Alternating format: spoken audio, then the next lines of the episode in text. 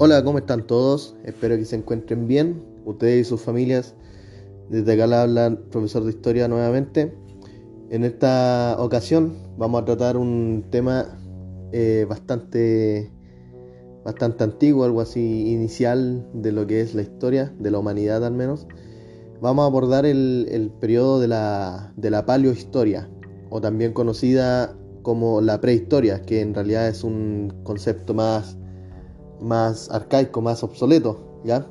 La historiografía reciente se refiere a este periodo como la paleohistoria, por, el, por los cuestionamientos de, del concepto prehistoria, eh, explicado básicamente en el hecho de que no puede existir una prehistoria, debido a que la historia eh, abarca todo, al menos de lo que se sabe, lo que se tiene registro y las diferentes evidencias. ¿Cierto? Desde la creación o la, aparición del, planeta Tierra. entonces, en este capítulo vamos a abordar la paleohistoria. Ya tenemos eh, qué es. Es un periodo de la historia eh, que, que comienza desde la aparición del ser humano y culmina con la invención de la escritura. Es decir, la paleohistoria se distingue de la historia antigua o de la edad antigua Em, con el hecho de la invención de la escritura por parte del ser humano. ¿ya? Una vez que eso se desarrolla y comienzan a aparecer las primeras civilizaciones, se pasa a una nueva mm, etapa o periodo de la historia conocido como la edad antigua o la edad clásica o el periodo clásico. ¿ya? Entonces en esta ocasión vamos a tratar el proceso de la aparición del ser humano y su posterior desarrollo. Pero antes de continuar, eh, es necesario invitarlos a que sigan el, Instagram del profesor de historia, ¿ya? Lo pueden encontrar como profesor.d.historia, ¿ya? ponen profesor de historia y separan las palabras por punto. Allí está el Instagram, eh, tenemos eh, algunas publicaciones ya, todo lo relacionado al podcast. Allí se está mm, dando previo aviso de, los capítulos que van a ir surgiendo eh, a posterior y la, el aviso de cuando estos capítulos ya están disponibles para que ustedes los puedan escuchar y compartir. Eh, también pedirles que puedan compartir el Instagram para, para llegar a, nuevas personas, para ir aumentando nuestro público y, y que esta, este aporte eh, cultural desde el área de la historia y las ciencias sociales pueda llegar a más personas, tanto eh, jóvenes como escolares, y así como también personas adultas que quieran eh, conocer o refrescar a veces los conocimientos relacionados a esta área que es bastante interesante y que nunca está de más. Recordar también que mm, la asignatura de historia eh, ya no está eh, tan, tan, valorada como, como, en otros tiempos. tenemos la, la realidad de, del, del, electivo en tercero y cuarto medio, lo cual obviamente genera una, un retroceso en lo que es la enseñanza de la asignatura, pero es importante también abarcar este, esta, lo que es la historia como algo más genérico, como algo más cultural. La, cultura general es súper importante y, y nos, nos, sirve, digamos, en nuestro día a día saber ciertas cosas. Bueno, sin ir más allá, Vamos a comenzar entonces con el periodo del, de la paleohistoria. ¿ya? Este proceso de la historia se divide en dos etapas, ¿ya? o en, en dos periodos. Eh, en primer lugar tenemos el paleolítico, que en el griego significa, eh, viene de la palabra palois, que es antiguo, y litos, que es piedra, ¿ya? por ende se podría traducir como piedra antigua y el otro es el neolítico, que sería en su traducción a la piedra nueva. Y más adelante vamos a explicar por qué la diferencia entre uno y otro tiene que ver con el uso de la piedra precisamente, pero también de un montón de transformaciones culturales en, la, existencia misma del ser humano. El Paleolítico entonces es el periodo de la historia considerado como el, más largo, en realidad lo fue. Eh, de hecho, abarca gran parte de, la historia de la, humanidad, de la existencia del ser humano. Y esto tiene que ver con, el hecho de que el desarrollo del ser humano, desde la aparición del ser humano hasta la invención de la escritura y la aparición de las primeras civilizaciones, fue un proceso de desarrollo súper super largo, ¿ya? Es decir, en la historia cada vez los procesos se van desarrollando de manera más, más rápida o, o las transformaciones son cada vez más eh, impactantes o cambiantes, por decirlo de alguna manera. Em, se extiende desde hace aproximadamente unos 2 millones y medio de años, ¿ya? Hasta hace aproximadamente unos 12.000 años, ¿ya? Este es el periodo del Paleolítico, no así del Neolítico, de ahí vamos a explicar por qué. Em, básicamente el Paleolítico eh, eh, comienza cuando aparece el, ser humano, ¿ya? Eh, según Darwin, tiene que ver con el desarrollo del, de la especie, ¿cierto? Con, el, con la transformación de la especie y la, y la evolución, digamos, del, desde el mono al ser humano que conocemos actualmente. Eso es lo que plantea Darwin. Y mm, está también el enfoque cristiano que dice que el ser humano, más junto con toda la especie y el planeta mismo y todo lo demás, es una creación de Dios que tiene una, un periodo de, una cantidad de días, ¿cierto? Em, en el cual Dios, con todo su poder, eh, fue creando tanto el planeta Tierra como su vegetación, sus especies varias, incluyendo al ser humano.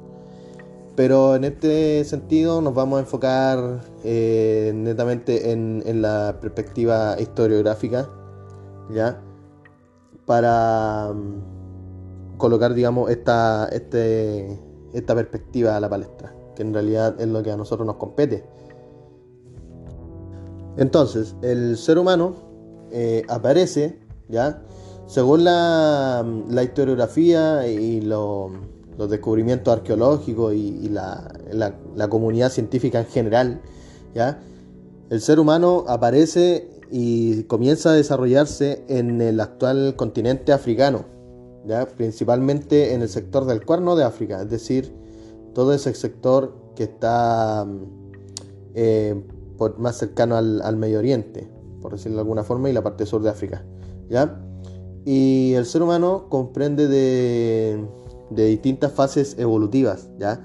La primera es el, el Australopithecus afarensis o el Australopithecus, como su nombre más sencillo. ¿ya? Este, esta fase evolutiva eh, se, dice que vivió hace aproximadamente eh, cerca de los 4 millones de años y que se extinguió hace casi 3 millones de años. ¿ya? Caminaba er, erguido aunque todavía eh, contenía algunas características eh, similares al, mono ¿ya? o al, simio.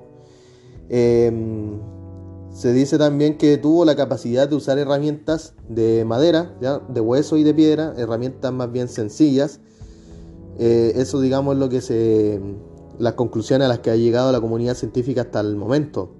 ¿ya? Principalmente se alimentaba de vegetales y también fue carroñero, es decir, que consumía cadáveres. Eso entonces sería la etapa evolutiva más atrasada del, ser humano. Eh, el Australopithecus se caracterizaba por no tener una capacidad cerebral eh, muy amplia comparado con el ser humano actual o con las fases evolutivas posteriores.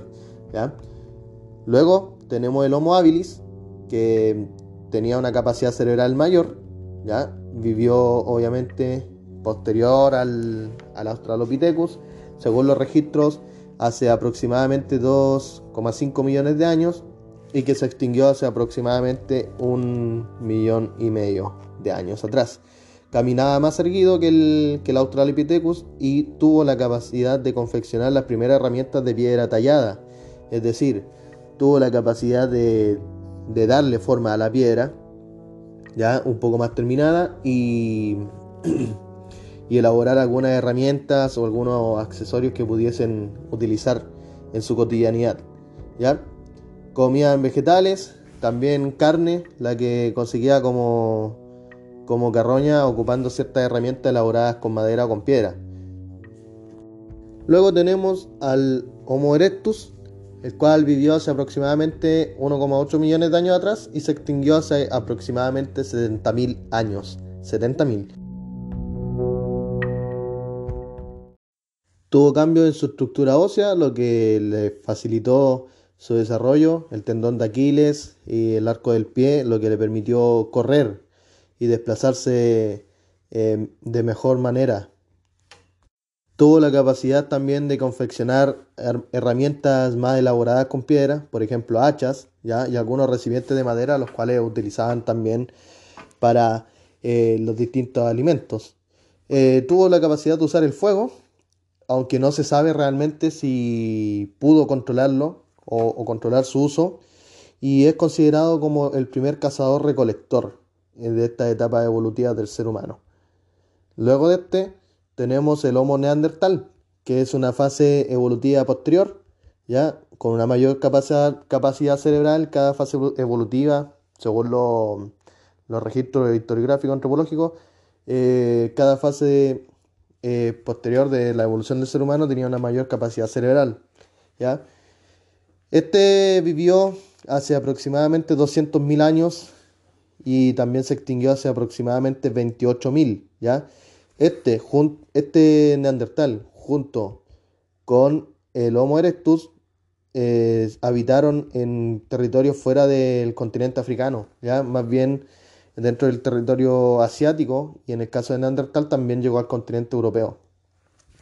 Fabricó herramientas especializadas como hojas de piedra, ¿ya? y algunas herramientas más pequeñas como las agujas de hueso. Y obviamente eso también le facilitó elaborar eh, vestimentas con pieles de animal. ¿ya? Lo que se sabe es que esta, esta fase evolutiva del ser humano sí pudo controlar el fuego.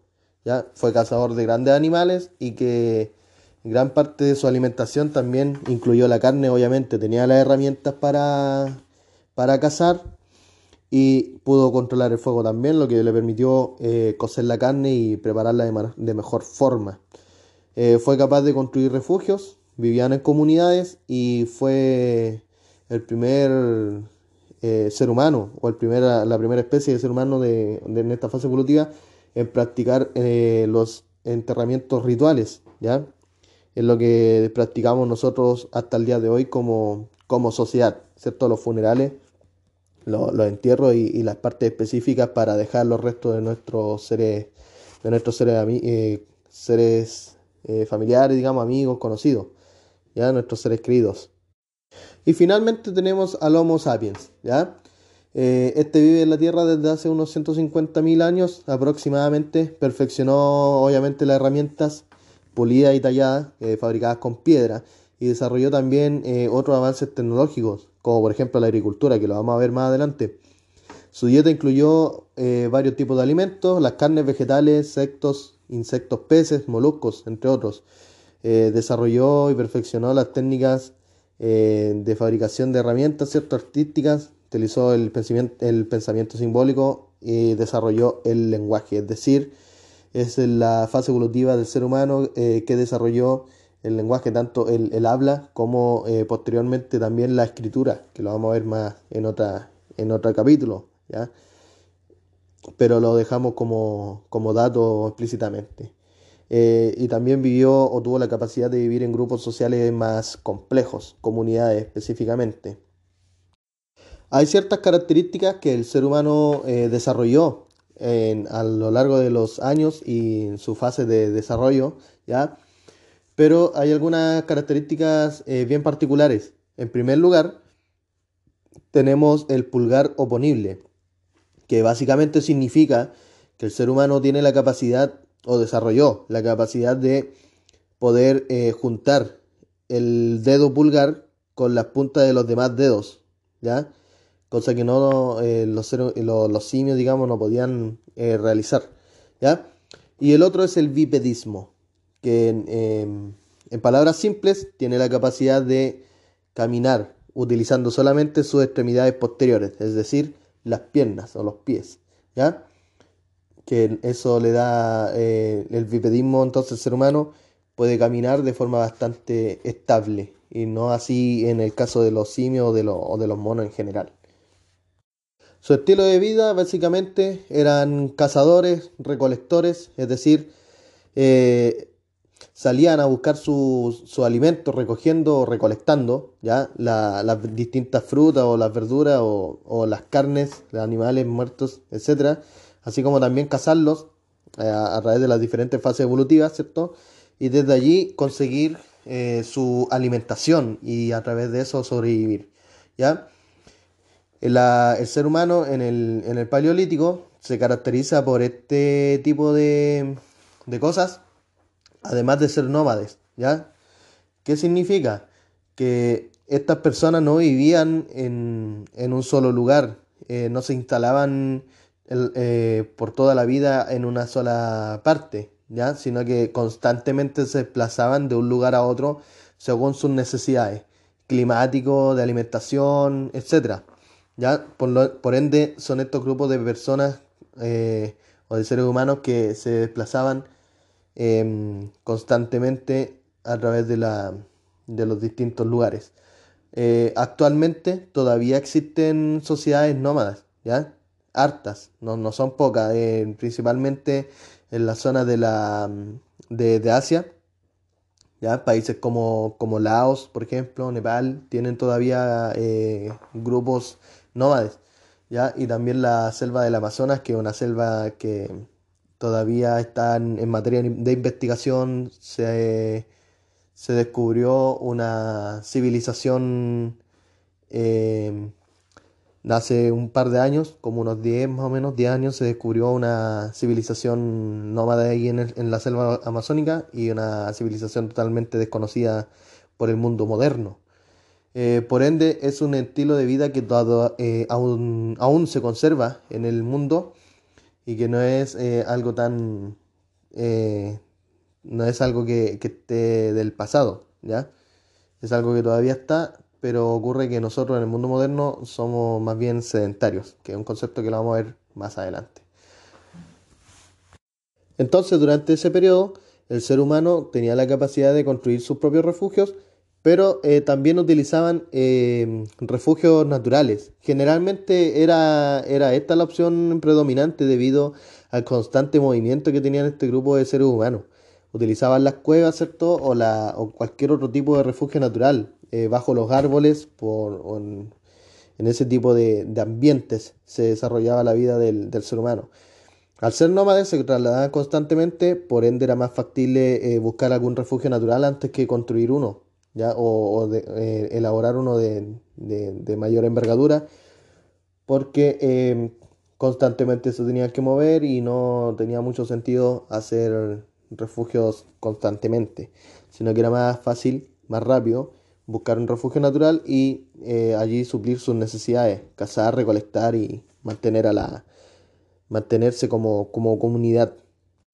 Fue de esa manera entonces que el ser humano comenzó a expandirse eh, a través del planeta, por los diferentes continentes, el proceso bastante largo, pero que pudo llevarse a cabo eh, debido al, mismo estilo de vida que se conservaba en ese periodo de la historia. ¿ya? El moverse constantemente llevó al ser humano a muchos lugares eh, muy distintos unos de otros. Y en este sentido vamos a pasar a un, a un tema un poco más distinto que está relacionado con las teorías sobre el poblamiento americano.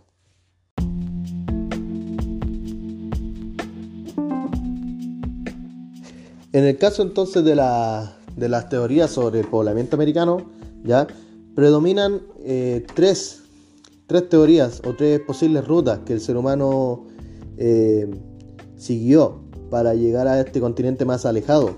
¿ya? Eh, las tres son bastante convincentes pero la que siempre toma un mayor protagonismo o la que se, se toma un poco más en consideración es la ruta de, de Bering, ¿ya? o la ruta por el estrecho de Bering. El estrecho de Bering es un estrecho ¿ya? pequeño, una, un espacio a nivel del mar muy pequeño que separa las costas de, de Rusia con las costas de Alaska en Estados Unidos. ¿ya? Por ende, son tierras que están cerca una de otra, lo que eh, sería habría facilitado bastante al ser humano para cruzar desde el continente asiático, pasando por Rusia, hacia el estrecho de Bering, cruzándolo y llegando al norte del continente americano y desde allí expandirse hacia el sur. ¿ya? Hay otra teoría que es la ruta polinésica. Básicamente es un traslado desde el continente de Oceanía, ¿ya? Atravesando las diferentes islas que están en, el Océano Pacífico. ¿ya? Eh, son islas bien pequeñas, son países bien pequeños que todavía que, existen hoy en día como estados independientes. Y que el ser humano fue capaz de cruzar desde una isla a otra hasta llegar al continente americano, eh, particularmente a Sudamérica, lo que sería actualmente el territorio peruano, básicamente. Y la otra es la ruta antártica, también proveniente desde, desde Oceanía hacia la Antártida y desde allí cruzándolo hasta el sur del, del continente americano, pasando por los territorios de Chile y Argentina en la zona austral. Son esas tres teorías las que predominan del poblamiento americano, aunque eh, no hay una, un consenso total en el mundo eh, científico, ya en el mundo eh, de los historiadores, sobre cómo fue realmente el poblamiento americano. por muchos años se tuvo en cuenta la, la, ruta del estrecho de Bering como la más predominante, pero en los últimos años también han surgido cuestionamientos a, que esta no fue la ruta utilizada por el ser humano, sino que fue fueron otras. Hay algunos planteamientos que indican que la más eh, posible fue la ruta polinésica debido a, a, los, a los parecidos eh, culturales e incluso a, los, a, parecidos, digamos, características físicas entre las personas del, sector polinésico con ciertos sectores del continente eh, sudamericano, particularmente con, con la gente de la zona andina. Y el por qué eh, se diría que la, que la ruta polinésica, incluso la Antártica, más probable que la del estrecho de Bering, tiene que ver con eh, los descubrimientos eh, que han realizado los arqueólogos. El, poblamiento más temprano del continente americano que se ha encontrado evidencias arqueológicas está ubicado en el, en el sur de Chile, ¿ya? en un sector llamado o conocido como el Monte Verde, el cual data desde hace unos 12.000, eh, entre los 12.000 incluso los 14.000 años eh, de antigüedad según los registros encontrados, según la, según la, evidencia. Eh, herramientas particularmente, restos de huesos, herramientas pequeñas como hues, agujas, entre otras. Por ende, tomando en cuenta este descubrimiento, eh, de este poblamiento americano, eh, que sería el más antiguo de lo que se ha encontrado hasta el momento, eso avala la teoría del, poblamiento americano eh, desde el sector polinésico, ya sea desde la Antártica o por el Océano Pacífico. Es posible también que ambas hayan desarrollado, no más que no existe un consenso todavía debido a que estamos tratando un periodo demasiado antiguo para saberlo. Más allá de cómo fue el poblamiento americano en realidad, lo cierto es que eh, las características generales del, hombre del paleolítico tienen que ver con algunas cosas. En primer lugar, el desarrollo de la, de la práctica de la piedra eh, tallada, es decir, tomar la piedra y darle una forma para construir eh, diferentes herramientas que pudiesen suplir sus necesidades. Lo mismo con la utilización de la madera y lo mismo con la utilización de los huesos de los animales que cazaban, ¿ya? para la fabricación de agujas y eh, artefactos o elementos más pequeños para eh, tareas más específicas. ¿ya? Otra eh, tiene que ver con la, adaptabilidad del ser humano, ¿ya? lo cual facilitó su expansión.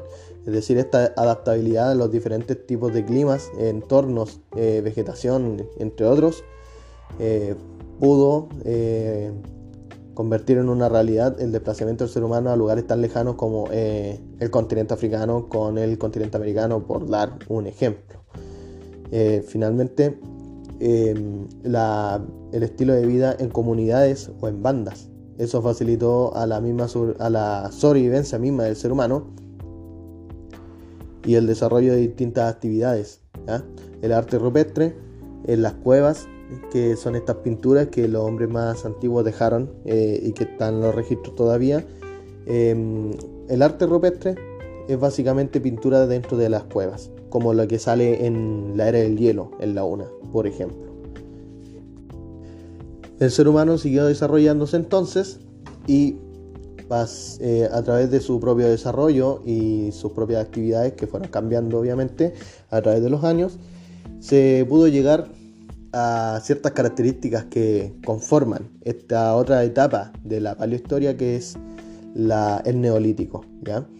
El neolítico, en la otra parte o la otra fase de la, de la paleohistoria o de la prehistoria, que distingue uno de otro, ¿ya? Y esto tiene que ver con una serie de, de, cosas que el ser humano pudo realizar y que eh, lo distinguió eh, bastante del hombre del, del, paleolítico. ¿ya? El neolítico básicamente significa piedra pulida. ¿Qué es la diferencia entre la piedra tallada? La piedra tallada básicamente es darle forma a una piedra con otra piedra, ¿ya? golpeándola para darle una forma eh, determinada según la herramienta que, se quisiese de elaborar. ¿ya? Es solamente eso, golpear con una piedra hasta darle forma a otra piedra.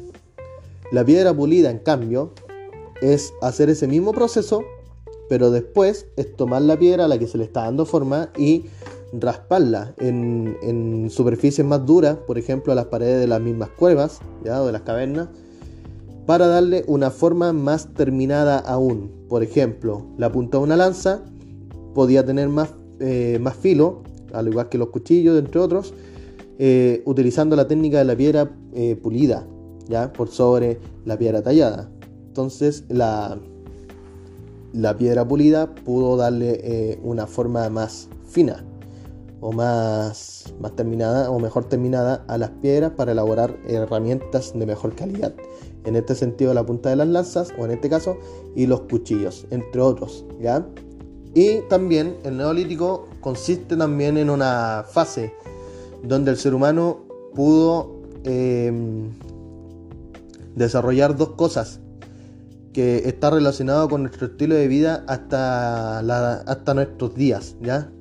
Que es la domesticación de las plantas, en otro sentido o en otra explicado de otra forma, la agricultura y la domesticación de los animales, es decir, eh, la, se puede, se puede eh, relacionar con actividades como la ganadería. Nosotros actualmente, en pleno siglo XXI, todavía dependemos eh, de estas dos actividades, la agricultura y la ganadería, que son eh, una fuente amplia de nuestra alimentación, de hecho es la alimentación base de nosotros, ¿ya?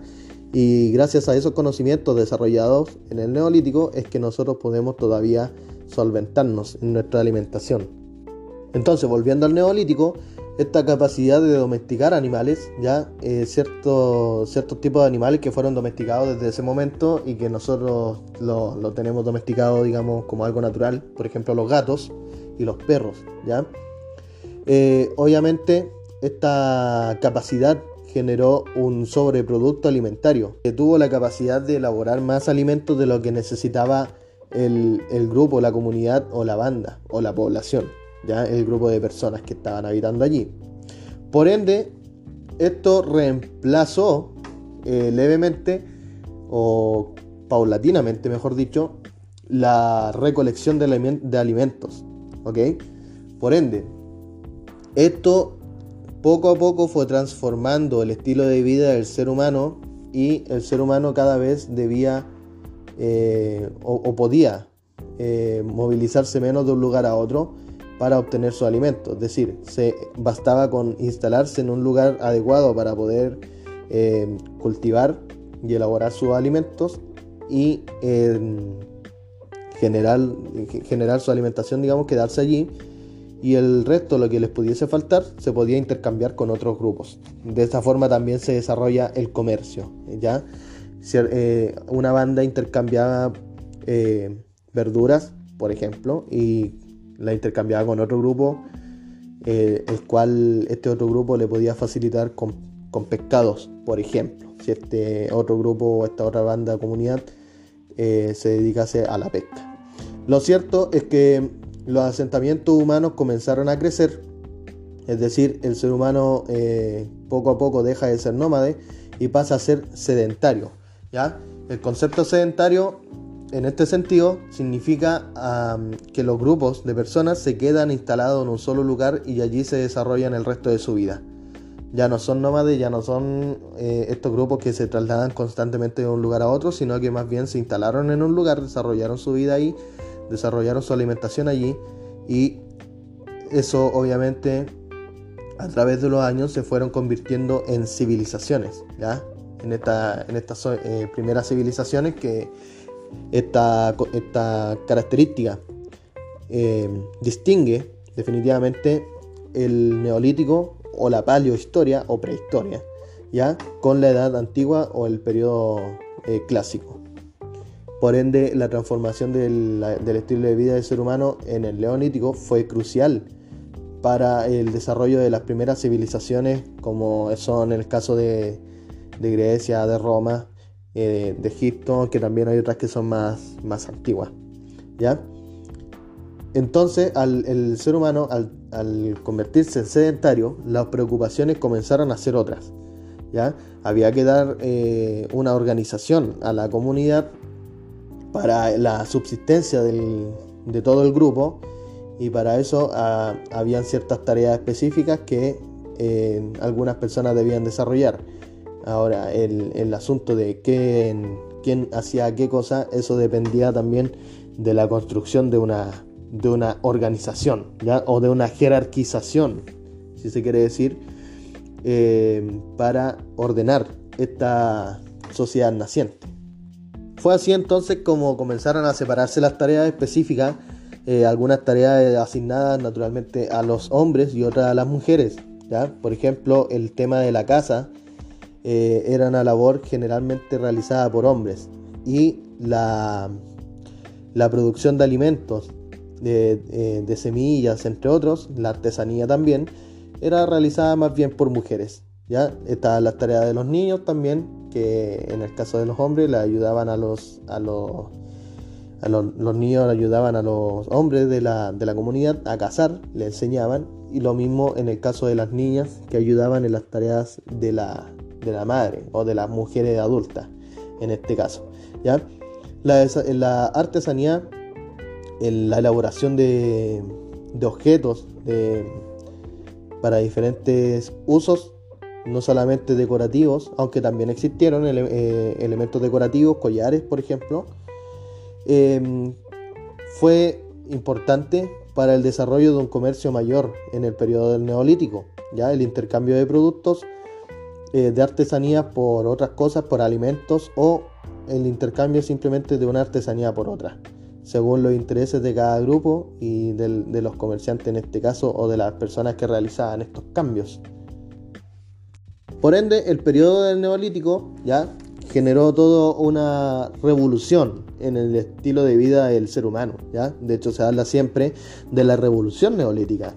Y aquí está la domesticación de plantas y animales, es decir, el desarrollo de la agricultura y la ganadería, el comercio, la, el surgimiento de las primeras religiones, ¿cierto? El ser humano siempre tuvo esta, esta cultura de creer en seres superiores o en, seres eh, eh, representados, ¿cierto? En ciertas imágenes eh, que tienen un poder eh, infinito o al menos superior al, mismo, al mismo poder del ser humano.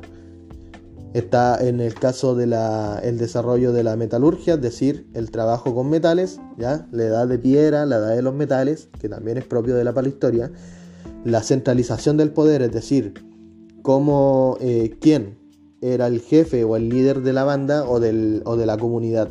Y así el poder se fue jerarquizando también qué persona tenía más poder que la otra y por qué, y, un líder siempre de, la, comunidad o de la banda que se preocupaba de representar al grupo de personas que eh, vivían con él. ¿ya? Poco a poco se fue desarrollando eh, otras cosas, eh, por ejemplo la, la cultura eh, más bien urbana, por decirlo así, en el, surgimiento de las primeras civilizaciones. Las viviendas, ¿cierto? Ya no era necesario refugiarse siempre en cuevas, sino que al, ser un estilo de vida sedentario era absolutamente necesario construir eh, los refugios para que la gente se pudiese quedar allí, llegando a la invención de la escritura y las diferentes, las diferentes escrituras y códigos que las diferentes civilizaciones comenzaron a, desarrollar para comunicarse entre sí. Esto entonces da eh, todas estas características entonces eh, permiten al ser humano eh, pasar desde una desde un periodo de la historia que es el neolítico y el, la palehistoria a la edad antigua, ya que básicamente comienza con la invención de la escritura y, la, y el surgimiento de las primeras civilizaciones. Entonces, para ir concluyendo, el desarrollo, o, qué cosas, qué factores permitieron el desarrollo de las primeras civilizaciones, está la tierra fértil, es decir, la tierra eh, que pudiese o que pudo, mejor dicho, em, ayudar al cultivo, a la agricultura, al desarrollo de, la agricultura, la alimentación de las personas y el ganado. Otros son las fuentes naturales de agua, las tierras entre ríos, por ejemplo, eh, todo el sector del, todo el borde del mar Mediterráneo, el mismo río Nilo en el norte africano, ya la tierra que actualmente comprende el territorio egipcio, por ejemplo, y la tierra entre otros mares eh, más pequeños, el mar Rojo, por ejemplo, eh, que pudieron abastecer al ser humano de, peces y moluscos, lo que obviamente facilitó la alimentación de, la, de, estos primeros, de estas primeras civilizaciones de estos seres humanos. Por ende, esos factores eh, facilitaron la, el surgimiento de las primeras civilizaciones, cada cual con su forma, cada cual con su escritura, cada cual con su, con su estilo. Lo cierto es que estas eh, civilizaciones poco a poco fueron encontrándose unas con otras. En algunos casos se desarrollaron eh, relaciones más amables, en otras no tanto, en otras se desarrollaron eh, nexos o relaciones más, más violentas basadas en la invasión, en la guerra, entre otras. Em, pero lo cierto es que cada cual a su forma pudo desarrollarse y dejaron alguna especie de, legado, algunas fusionándose con otras civilizaciones que después se hicieron más poderosas, por ejemplo el caso del imperio griego y del imperio, de, o sea, del caso de la antigua Grecia y del imperio romano, como también en el caso de, Egipto en África, eh, sin mencionar también otras civilizaciones más allá, por ejemplo el imperio chino. Lo cierto es que estos cambios del neolítico permitieron el surgimiento de las primeras civilizaciones. Eh, bueno, lo dejamos entonces hasta, hasta acá para, para no meternos con otros temas que ya comienzan a ser un poco más ajenos o alejados de lo que es la palihistoria. Eh, agradecer su tiempo nuevamente y también eh, invitarlos a que sigan el, el Instagram vamos a mencionarlo nuevamente, eh, profesor.de.historia. ¿ya? Ese es el Instagram que corresponde a todo lo, que es el, podcast en este caso. Eh, pedirles por favor que compartan las personas que están escuchando, eh, que compartan con, con sus conocidos, con amigos, etcétera, para que podamos llegar a un público más amplio. En, este caso, el, el, podcast es necesario eh, a veces conocer un poco más de historia nunca está de más. Y también puede servir eh, como complemento para los que todavía están en el colegio, las personas que ya tienen hijos en el colegio y que a veces les cuesta un poco entender la asignatura en el caso del, el colegio, en el caso de la historia. Hay gente que le cuesta mucho la historia y eso, digamos, eh, es importante a veces usar un complemento. ¿ya? Lo dejamos hasta acá entonces nuevamente. Eh, agradecer su tiempo y que tengan un buen fin de semana.